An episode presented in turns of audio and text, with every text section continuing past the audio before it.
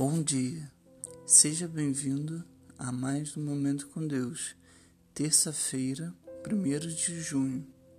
Aproxime-se de Deus e Ele se aproximará de vocês.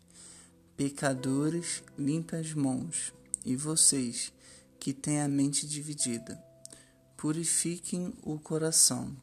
Tiago capítulo 4, versículo 8.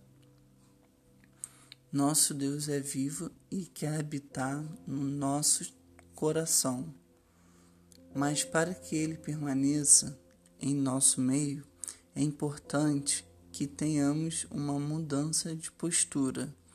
Deus não pode habitar no coração de quem se compraz na mentira ou vive em pecado.